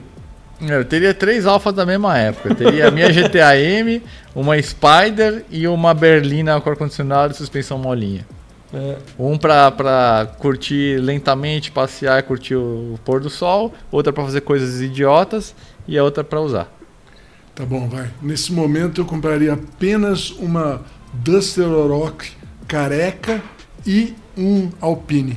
Alpine vale, né? Renault, Alpine. é, vale, vale. Que Alpine vale. a 110. Ah, e pronto. matou a pau, hein? Belo combo esse. Gostei, gostei. Alexandre Barbosa. Já sofreram acidente em estrada ou na cidade? Como foi? Como agiram na hora? Cara, eu nunca bati o carro, mas já sofri uma batida meio feia. É, quando eu tava com um Gol G2, fiz uma conversão para direita e foi um amigo meu ele que bateu no meu carro. O, o carro quase capotou, inclusive. Pegou bem no, eixo traseiro e foi, foi meio feia a batida porque ele literalmente não. Sei lá que raio que ele tava fazendo. Então, tipo, não é que ele nem freou. Então, o impacto que ele deu em mim deve, ter sido uns 40 por hora, assim. Tipo, então foi. Foi bem. A diferença de velocidade entre nós deve ser uns 40 por hora. Então foi. Foi meio feio e tal, mas enfim, todo mundo amigo, não deu, não deu nada no fim. Não, não tem nenhuma história assim. Tenho, tenho sorte nisso, um anjo da guarda meio forte. É. Eu tenho duas, uma na estrada uma na cidade. Na estrada eu era passageiro, tinha 10 anos. Teve um, um cara lá, guincheiro, junto com um cara de. eh, fez uma armadilha lá, aproveitou um acidente e começou a pegar outros carros. Meu pai foi o décimo carro que bateu na mesma curva naquele dia. Aí pegou na lateral direita, o lateral que eu estava dirigindo era um Monza 84 em 1994, que é o carro que meu pai tinha. Depois, em 2006, é, um Fiesta através, furou o sinal, pegou a lateral do Laguna do meu pai que eu estava dirigindo e eu fui, virou a frente para um poste e eu bati direto no poste, sem frear nem nada. 70 por Caraca. hora. Essa aí machucou. Essa aí eu fiquei com a camiseta da Ponte Preta no, no, no peito. Cinto de segurança marcado. Parecia que eu tinha sido. Parecia que um elefante tinha sentado em cima de mim, assim. Então doía absolutamente tudo. Todas as junções do corpo doíam. Mas foi só isso. Renault Laguna. Um raro Renault Laguna, né? É, o- eu, eu- eu ia ter que. Vocês querem por ordem alfabética, cronológica? eu- Eu Geográfica. vou, eu vou falar só, só uma que foi como o meu primeiro carro veio a falecer na, na Anchieta, que é, era um Opala Commodoro 250S, 1980, quatro marchas, coupé. Aí todo mundo, pô, caramba, naquela época era um carro barato, baratíssimo, meu primeiro carro, baratíssimo, ninguém queria. Tinha originalmente um paralama de cada cor, eu- aí um caminhão deu uma batidinha atrás na cidade e, e o Era seguro tipo do. Um Vectra CD 2002 É, hoje, né? tipo, era um carro. Ninguém queria esses carros na época, mas sim, era um carro legal. Só que aí na, na Anchieta um caminhão me fechou, me jogou pro canteiro do meio, na época não era tão protegido, dava para botar uma, uma, uma das rodas na, na terra. É, se acontecesse ele foi ele me fechou assim, fechou mesmo, ele veio em cima de mim, ele tava me empurrando e ia bater. Eu fui freando, tentando, tentando não chegar no- na terra, quando ele caiu com duas rodas na terra. Foi capotando pra- e tinha só cinto abdominal, subabdominal. Sobrou nada do carro, mas eu fiquei bem. Tonto, não sabia onde estava, não sabia onde, que lado era para cima, que lado era para baixo, mas Sobrou um pouco mais do mal. Agora vocês, agora vocês entendem porque ele é assim, né? eu tenho a cabeça às 15.328 vezes em vários lugares do carro, mas. que horror, cara. É, mas, mas felizmente não deu nada. O carro não sobrou nada, mas é, eu sei bem da história. Nossa, que sorte, hein, meu. É, essa foi uma das piores. A outra pior foi, foi uma de que eu estava no passageiro com o meu gerente da. Na época eu trabalhava na GM aqui em Indaiatuba, quando eu não morava em Indaiatuba. A gente estava indo pro campo de prova, tem um acidente, uma menina rodou na frente da gente, acertamos no meio dela, mas assim, uma porrada, tipo, sem frear, 100 por hora, sabe? É um negócio horrível, horrível, horrível. Mas também, aí o carro já tinha airbag, né? Cinto bom e tal. era um Astra. E deu Mas tudo a mi- certo. a- ela sobreviveu. Ela não. Eu, eu e, o, e o meu gerente, sim. Que horror, mal. É, ela, Puta, que coisa. ela rodou na frente da gente assim, tipo. Uma hora. Uma hora não tinha carro na nossa frente, no segundo seguinte tinha um carro na nossa frente. Tanto que o meu gerente falou que freou. Eu, pra mim, tinha batido sem frear. Uhum. Foi assim, super instantâneo. Apareceu o carro, bum, bateu. É, quando isso acontece é muito difícil. É, muito, é, um, é o pior tipo de acidente que tem, né? É, Não dá tempo de reagir, não dá tempo de fazer nada e você fica rendido, quem tá no carro cruzado. é, isso aí. É. Isso aí. Érico Irgang. Per pergunta essa O aqui. Érico é- Irgang, Érico Irgang é o gerente de riding handling do CPCA da, da GM, cara. Olha. Ô, rapaz. Olha gente uma pergunta aqui com, com, com, com, com DNA aqui. Teclas touch ou teclas? Aqui Não, acho telas que é- touch. Telas, touch ou teclas? Aqui a gente. Teclas, touch ou teclas? É, é um. Telas, touch ou teclas? Eita, o pessoal tá, tá difícil, hein, é um- gente? Não, mas é porque. Não, ele escreveu telas touch, né? Ou teclas. Só que. é, Aí eu fiquei na dúvida se são teclas touch, por exemplo, comando de ar, sabe? Aqueles que, que Ah, tudo deve lisinho. ser, deve ser. Aí, porque são funções diferentes, né? Uma, te, uma tela touch ou teclas. É, entendi o que você tá falando. Uma, o, um- Não, vamos responder as duas perguntas, né? Acho que no- se, estiver considerando teclas touch ou teclas de apertar, sempre teclas, porque essas teclas touch você tem que olhar. E para mim são contrassenso. Você, É. você tem que olhar para controlar a temperatura do ar-condicionado, porque você não sente no tato ah, o qual o botão, se é de subir ou se descer a temperatura, né? E, e, e outra que fica tudo engordurado. Então, é eu, eu acho que isso é um horror em duplo sentido, né?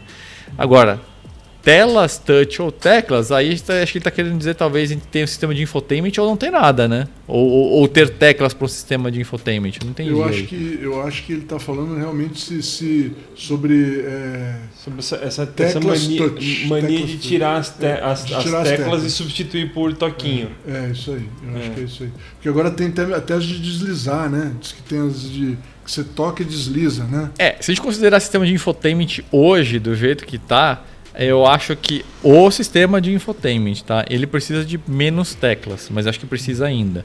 Mas, por exemplo, para navegar em menus e tudo, tudo mais, eu acho que a tela resolve. Só que comandos que nem volume e estação, eu acho que tem que ter pelo menos essas duas teclas. E aí o tecla de volume você ligar e desligar o device. Eu acho que pelo menos isso aí. Agora, aquela coisa de próxima tela, home, não sei o que, um Pode sistema ser. bem desenvolvido, limpo e tal, meio que resolve ali. É. Eu acho que pelo menos quatro teclas, vai. Home, back, volume e dial. Acho que É. com isso aí você, todo o resto você resolve na tela, minha É. opinião, né? É, É, sim. Hoje em dia tá, tá melhorando bastante o, o- até comando de voz, né, cara? Eu tenho, por incrível que pareça, eu tenho usado pra caramba o comando de voz. Não mexo mais nada de, de, de- do, no, no, no rádio lá. Tem No chevette? bem. No chevette. no, no, no carro moderno. Mas, Ah. o- mas o. Mas sempre vai ter que ter tecla, né, cara? Tem que ter tecla para alguns comandos. E eu acho que o que você falou aí é isso aí mesmo. Nada como uma visão periférica, né? É, Guilherme Geribola. Vocês consideram a década de 90 a melhor se tratando de automóveis? Eu acho que é, é, não é que é melhor, né? Os melhores carros estão, são os mais modernos, não tem nem dúvida. Mas é, tem certas coisas que tinha nas, na década de 90. É, eu acho que o básico que a gente gosta de carro mesmo já tinha lá.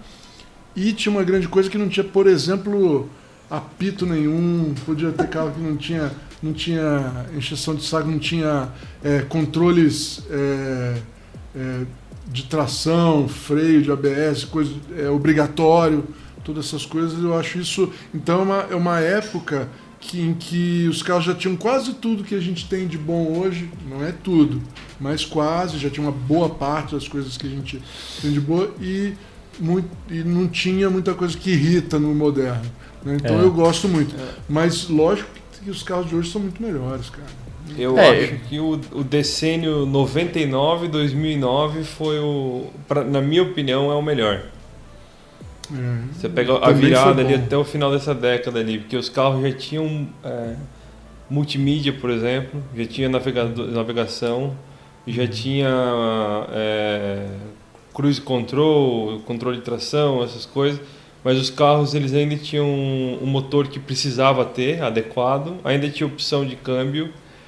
É, eles não eram tão pesados, eles começaram a ficar pesados na virada da década ali, de 2009, 2008, 2009 para frente. E eu acho que foi ali, ali foi meio que um, um, um, um- ponto de virada.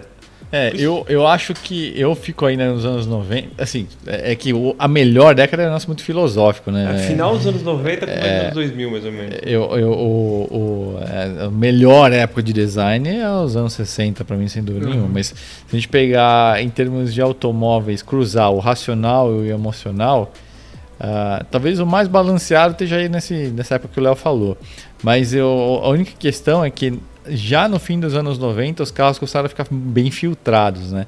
Então, é, eu acho que a década de 90 foi a última romântica em sentido de, de sensibilidade, de comunicabilidade, eram carros puros ainda em comportamento dinâmico e mais que isso, em feedback para o volante e tudo mais, né? Eram carros que, que ainda se sentiam no comando de uma máquina, né? Ah, o NVH foi pegando mais pesado na virada do, do, do milênio, né? E aí os carros, apesar de ainda serem muito legais, já eram carros bem mais filtrados, né? Então, eu diria que assim, o Guilherme talvez tenha razão no sentido assim, balanço emocional e tudo mais. Se for pro lado mais racional, aí é, o- vai, vai para que o Léo recortou, né? Mas é lógico, tecnicamente é melhor, como o Mal falou. O melhor carro sempre vai ser o mais moderno, né? É. Tecnicamente vai ser um massacre, né? Então, É. Não, e outra coisa, você pega, por exemplo, assim, é, uma Mazda Miata hoje, um, um, um- um Subaru BRZ hoje, ainda é um carro sensacional comparado com os piores carros dos anos 90, né? Então, é. é tudo. É difícil uma década dizer, ah, o melhor e tudo. Ela, no geral, é isso que, você- que você- que a gente falou, todo mundo falou a mesma, mesma, mesma coisa. É uma época em que já tinha muita coisa moderna, mas não, não tinha muita coisa que começou a, a desandar o angu depois, né? Mas, é, mas ainda assim, eu acho que. Cara, eu acho assim, tem carro moderno muito legal ainda. Muito legal. Muito legal. O Alpine, como você falou. O Alpine, tem, tem um monte de carro que é muito legal ainda. 911, então, beleza. É, aqui tem um assunto aqui que o Vinícius Lacerda trouxe que, puta, eu acho que é um pouco polêmico, enfim, de elitização do- dos novos carros, Hum. preços causados por governantes e não sei o quê. É, não sei, eu acho que não. A Vinícius, gente não vai conseguir falar isso. Desculpa, mas a gente não vai entrar nesse assunto. É, não, eu acho que é, acho que é, é alimentar um incêndio sem, sem razão, assim. Eu acho É. que no fim a gente sabe que os carros estão ficando mais caros. Por quê, né? Porra, todo mundo quer tecnologia, todo mundo quer mais coisas. O Latin Cap e os Euro Caps exigem cada vez mais segurança com seus motivos, e a maior parte deles com razão. Mas o fato é que com tudo isso o carro vai ficando absurdamente caro, né? Então é, é uma consequência de várias frentes, né? Pressão política, pressão de órgãos não governamentais e pressão dos consumidores também, que querem tudo do bom e do melhor, mas uma hora você tem que pagar por isso, né? E a gente não pode pegar também um, um, um momento, né? um recorte temporal momentâneo. É, não, e fora a questão de pandemia e, e- e- e custos logísticos, guerra e, materiais. Então, Então, é, a explicação, evidentemente, é essa, assim, né? Se, se alguém pensa em alguma teoria mais conspiratória, acho que não, de verdade eu não acredito nisso, né? O Caio. Caio, eu tenho uma dificuldade para pronunciar seu nome, porque eu não sei se é Reinhardt ou se é Reinhardt. Essa eu sei, essa eu sei. eu morei em Blumenau, eu sei. É, é Caio Reinhardt. É Reinhardt mesmo. Né? Reinhardt. Né? Então eu acertei na primeira. Qual protótipo funcional que deveria ter virado carro de produção? Ford GT90. É uma boa mesmo. Protótipo funcional. Né? Eu, eu sei de um que, que eu acho que ninguém aqui viu, mas eu vi, até hoje me, me revolta de não ter virado de produção, a perua Cobalt. Ah, é verdade, você falou. Perua Cobalt. Foi, morreu em detrimento, por causa da Spin, né? A Spin era, virou a perua Cobalt. E eu, eu tenho mais, mais dois também, rapidinho.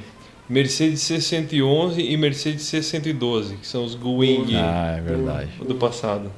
É, tem, a gente tem a M3 E46 perua, né? Nossa, muito, é verdade. E, cara, tem um carro que eu era maluco quando era, quando era criança, cara. Nem sabia porque, mas eu achava lindo o carro. Hoje já anda direito de nós tão lindo assim, mas ainda é interessante, que é o Nazca C2 BMW.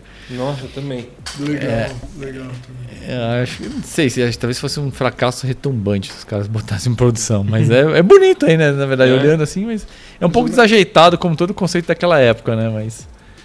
O Nazca ele não, não foi. Não, ele, ele, a, é, o filho do Giugiaro ele queria botar em produção ele, né? Era, era com motor BMW, não era? Tem essa história aí. É, eu acho que era. Eu acho que ele, ele tentou colocar, não conseguiu tal, mas ele tentou fazer ele, né? Então. Rafael Fernandes pergunta: Alguém de vocês já guiou uma 318 Ti? Eu não guiei, já andei de carona e pouco posso dizer. Só a 323 Ti Sport Compact, né? Acho que é. Top é. Sport, não, Sport é. É 323 Ti chama. É, e a, a manual com, com kit de M3 e as rodas grandes, essa aí. Mas eu era muito novo para ter alguma opinião sensata. É, eu, eu andei eu andei pouco também, mas eu, eu o que eu acho é o seguinte dela, ela é ela é mais é, E30 do que E36, tá? Isso tem o lado bom e o lado ruim, né? Ela, ela, é, ela é bem legal, como todo BMW. Você fala assim, ó, é, é, é legal de ter, de comprar, eu acho super legal. Eu tinha uma, dois amigos, dois amigos que usavam todo dia ela por anos e anos e anos e adoravam, né? É, e foi, inclusive foi uma de um deles que eu andei. É, é um carro bem gostoso de andar, ele é um, um 1.8 fortinho assim, girador. É, ela, ela, tem uma estabilidade legal. E, mas ele, ele assim, a posição de dirigir ela é mais E30 do que, do que E36. Entre E36 você está mais para trás, mais para baixo do carro, né? E essa ele está um pouquinho mais alto e o volante um pouquinho mais, sabe, um pouquinho mais é diferente. É, é um, o que eu quero dizer é o seguinte: se você gosta de E36, né, não necessariamente você vai gostar da, da Compact. Né? o ponto H muda, Dagomão? Muda. muda. Hum. Ela, ela, a, a frente é, é, é, a frente que eu digo é da coluna A para frente mesmo, que é de, é de E36. Lá para trás é tudo E30. Foi o jeito que eles fizeram o carro barato na época, né? É, era, eles pegaram a versão anterior e, entre aspas, atualizaram. Eles fizeram um carro novo, mas que novo mesmo era só a frente, da coluna A para frente. Entendeu? Até o painel de instrumentos é, é outro, é, é, é outro carro. É, ele é mais E30 do que, do, do, que E36. Não que isso seja ruim, tá? É, é, eu gosto mais das E36 do que das E30. Então eu prefiro prefiro um sedão, a perua qualquer, mesmo com motor 1.8 que tem também, né, coupé, E36 e tal. Mas a Compact tem para motor 4 cilindros tem a vantagem de ser mais leve, né? Então é um carro bom, é um carro bem legal. Todo BMW dessa época não, você não erra, cara. Todos são muito bons. Ó, a gente está chegando em uma hora e meia de podcast, a gente tem a meia dúzia de perguntas ali, mas é, vai ter que ficar para a próxima. gente, isso é uma coisa que foi bem legal, vocês curtiram? É, foi legal, gostei, gostei. Eu achei, achei legal, a gente pode fazer isso com uma certa frequência, quem sabe uma vez por mês, essa coisa de perguntas. Até a hora que de repente começar a ficar mais repetitivo, a gente dá um break aí e tal. Mas acho que foi bem legal, deu, deu vários assuntos diferentes, várias mini discussões, deu umas zoeiras e tal. Acho que e a galera gosta, né? Uhum. Então é uma interação próxima com com os flat outers, então bacana. Então, essas primeiras perguntas aí, pessoal, se todo mundo sabe quem, quem que fez, né? Na próxima convocação que vocês uh, que a gente fizer, vocês mandem bala aí de novo. Se quiserem, vocês podem repetir ou mudar as perguntas, enfim. É, senão vai ficar, a gente vai se arrastar muito aqui, e aí depois a gente tem dificuldade com o tamanho do arquivo para subir. Então, acho que até as matérias de destaque dessa edição aqui é melhor a gente dar um, dar um skip, porque senão vai, não vai dar tempo. Uhum. É, vamos para então para a Rádio Flatout. Lembrando que na você encontra essa playlist aí tanto no Spotify quanto no Deezer, né? A gente joga as músicas que a gente sugere para lá. Aliás, eu preciso ver, inclusive, dar uma pesquisada se a gente não consegue deixar essas músicas rolando durante o podcast, né? Que seria até legal de fundinho, né? Tem que ver se não rola uma questão de copyright, enfim. Vamos lá, eu vou começar com a minha aqui. Eu vou trazer uma, uma música de um álbum, de uma banda que eu gosto, mas que é uma, um álbum que geralmente o pessoal odeia nesse, nesse, da carreira dos caras, que é a Never Say Die do Black Sabbath.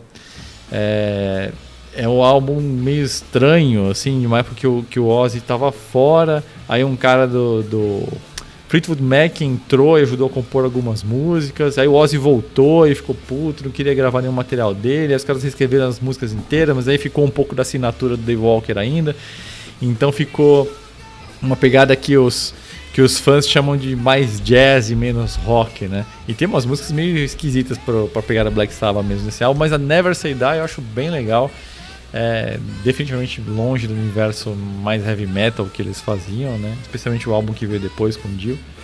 Mas eu gosto muito dessa música. Tem uma pegada, pra mim tem uma pegada até mais de rock dos anos 60 mesmo, né? E, então é a Never Say Die, essa música que eu acho sensacional, que é do álbum de mesmo nome, de 78, do Black Sabbath.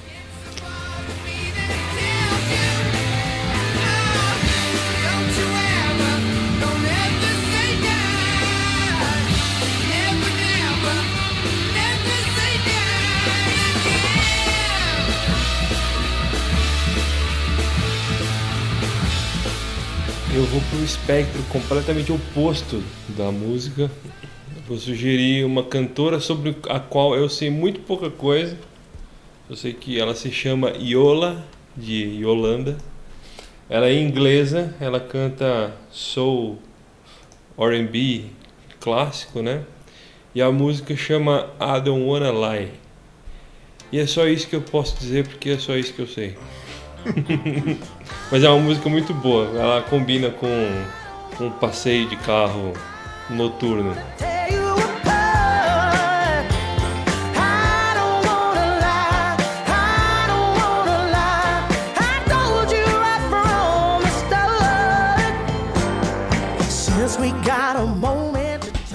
Mal, qual é a sua?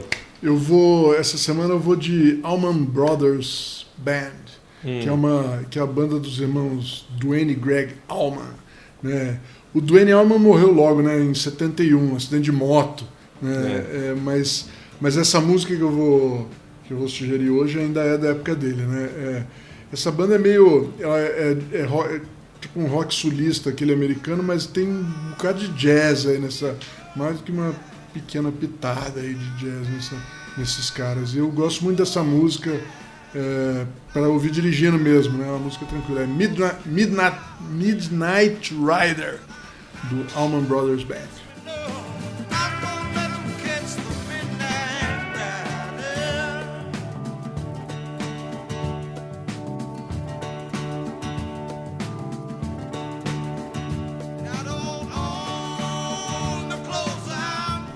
Midnight, midnight, midnight, midnight Rider. É, ele tem três midnight antes do Midnight. midnight, midnight Rider do Allman Brothers. Não, não é tão trava-língua assim, mal, pra você essa dificuldade. É, eu travei, travei. É. então vamos pro desafio do Ronco, caras. É, para encerrar aqui esse podcast 74. Lembra que eu falei que a primeira dica era que a quantidade de cilindros que você está te ouvindo vai te dar uma impressão e isso vai te trair, tá? A segunda dica é um indicativo muito forte já, tá? É, é, é, a segunda dica é a seguinte: é, esse carro foi projetado, foi desenhado por um, um estúdio muito famoso, mas esse é o único carro de produção em série que esse estúdio fez, porque esse estúdio, na verdade, e esse designer desse estúdio em especial ficou conhecido mais por uma marca arquirrival. Escutem o ronco aí mais uma vez E aí na sequência eu trago a resposta.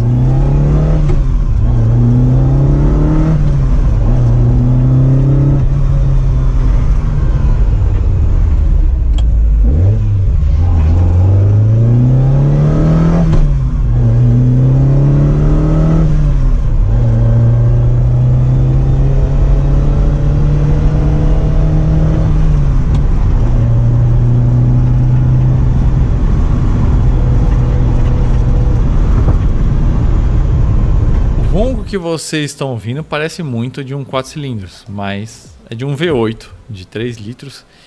E o designer desse carro é o cara que criou Lamborghini Miura e o Contact. Ele está falando de um projeto do Marcelo Gandini para a Bertone. E o carro é a Ferrari 308 GT4, que tem toda essa cara de Maserati, Lamborghini, etc. Justamente porque é a cara do Bertone mesmo, essa linha de design. Né? Bertone que produziu aí é, alguns one-offs, vamos dizer assim, na época ali dos coach builders, dos carrozzieri, né, da, da, Ferrari lá no começo da década de 50 e começando nos 60. Mais produção em série mesmo é a 308 GT4, né, que tem essa coisa engraçada, por essa, esse virabrequim de plano simples. É, o ronco fica parecendo de uma Alfa GTV em, em estéreo, com dois motores ao mesmo tempo. Não tem aquele ronco borbulhado de V8, né? E aí com isso aí a gente vai se, vai se despedindo de vocês de mais um podcast aqui. Podcast 74 do Flatout. Espero que vocês tenham curtido essa sessão de perguntas e respostas. Deixa aí nos comentários aí do Flatout o que vocês acharam, ou mesmo nas redes sociais. E é isso, pessoal. Valeu mais uma vez aí pelo carinho, pela audiência. Valeu, pessoal. Obrigado por acompanhar e até semana que vem. Falou, pessoal. Um abraço e até a próxima.